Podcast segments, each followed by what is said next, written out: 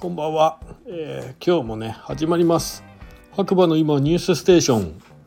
需要のない白馬ニュース、えー、5月の17日水曜日、えー、9時30分現在の白馬村の天気ということで晴れ。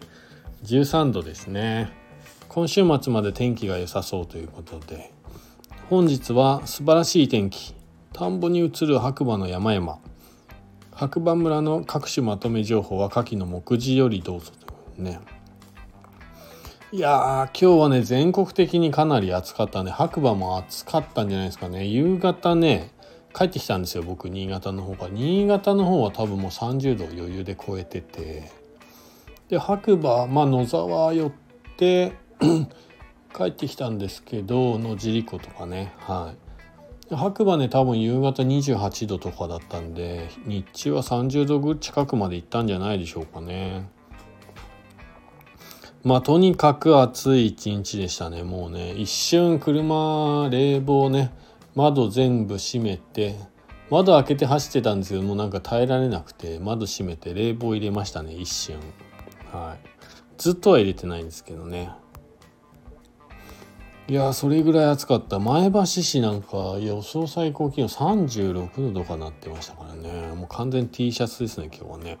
うん。でも夜寒い。今家の中が1718度ぐらいだったんでなんかいけるかなと思ったんですけど結構寒くなっちゃって暖房入れました結局。はい。まあ、天気予報というかねニュースでも言ってたんですけどやっぱ寒暖の差があるので真夏とは違うということでやっぱりねあの最低気温も見てくれっていう話をねテレビでもしてましたね。そうだから白馬にね遊びに来る方はぜひぜひあの防寒着ぜ忘れずにね来ていただきたいなと思います。はい。寒いです。っていうか涼しい。でえ、2日ぐらいね白馬離れてたんですけど新潟の方行ってねはい。まあ、今回の旅の目的っていうのが、まあ、蒸留所を見るっていうことでちょっとあの野尻湖にあるね海と山だったかな。あのね蒸留所はちょっと不在で見ることができなかったんですけど、まあ、建物とね建物の外からちょっと中覗くことができて、まあ、次はねちょっとアポ取っていこうかなと思いました。はい、でその後野沢にできたね野沢蒸留所さん見学しに行ったんですけど ウイスキーの樽がねめちゃめちゃ並んでました。はい、あと23年後に、えー、リリースされるみたいです。はい、でジンが4種類あったのかなそれはねなんとね500円で試飲ができます。はいいろんな、まあ、種類というか4種類飲み比べてみたんですけどなんかしそが入っているジンが一番すっきり美味しく飲めましたね個人的には。うん、いや野沢 のねあの蒸留所ほんと立派な施設でなんか見てて飽きない感じ。もう機材だけで1億かかってるって言ってましたからね。いやもうまあ見たからってどうってことはないんですけどいやすごいっすわ。なかなかの投資額ですね。うん。いやでもすごいかっこいいんで野沢行く機会があれば皆さん是非あの野沢蒸留所見学できますんではい。行ってみてください。でその後ねまあなんとなくというか帰ってきたのが5時過ぎぐらいかな。6時前ぐらいですかね。はい。いやなんかね今回は本当は自転車も積んでったんですけど全然あの妙高とか野沢で走る場所を見つけられずただただ積んで帰ってきたって感じになっちゃって不完全燃焼だったんで帰ってきてからねあのナイトライドしようと思って、まあ、涼しいし、えー、56時ぐらいスタートで8時近くまで走りましたかね。29キロぐらい。いつもねデータ取ってるんですけど今回は29キロ。最高速度65キロとかって出てたかな。確か。なんかそんな感じでえっ、とね行けましたね。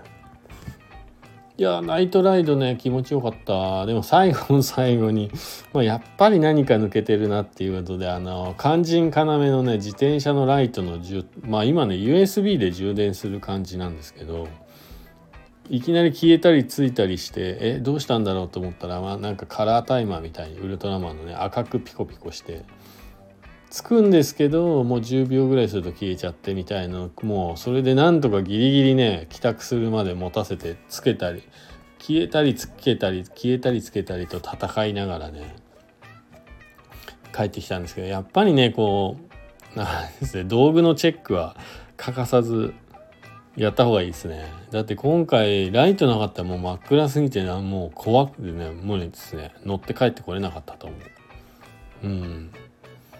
いや道具のチェックって大切ですね。やっぱ日頃のメンテナンス。これはね何事にも、えー、通じるものがあると思うんですけど皆さんも是非あの山に行く時川に行く時海に行く時自転車乗る時ね道具のチェックを怠らずに、えー、しましょう。あと電池がね切れかかってるとかねまあその辺もありますからね。はい。で、まあ、今回ね実は新潟の方行ってサウナ2か所ねきっちり入ってきました。その前にもねあの糸魚川の方のサウナもね入ってたんで新潟3連戦みたいな感じで、まあ、その辺の話はまた、えー、大人のサウナ道の方でお話しさせていただきたいなと思っております。はい。いやそれにしてもね2日で300キロ走りましたかね。はい。下道で。結構走ったんじゃないですか？うん。あとはねあの高田。新潟の高田駅ですね。高田城がある高田駅のところの居酒屋さんで飲んでてまあ旅行者ですかって話になっていや白馬から実は来たんですっていう話をフラットって話したらいや白馬の人来ますよたまに飲みにっていうね。ほんと狭いな世間みたいな。うん。そうですね。まあいつかばったりまたね行く機会があったら会うかもしれませんね白馬の方に。高田駅で高田駅前で。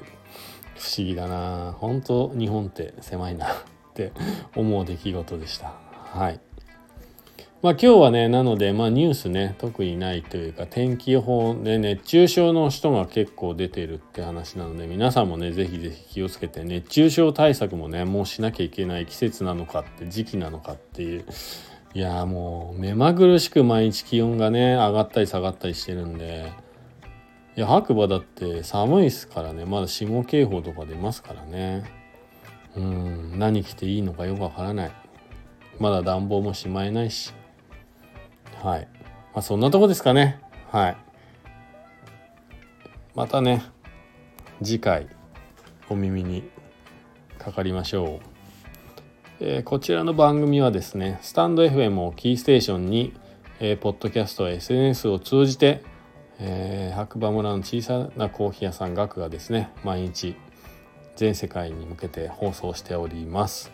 もしよかったらいいね、コメント、フォローなどしていただけると励みになりますのでよろしくお願いします。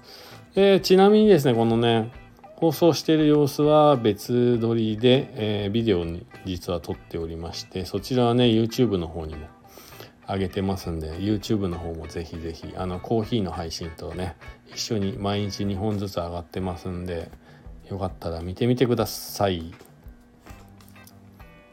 ではまた次回。今日もいい日だ。じゃあねバイバーイ。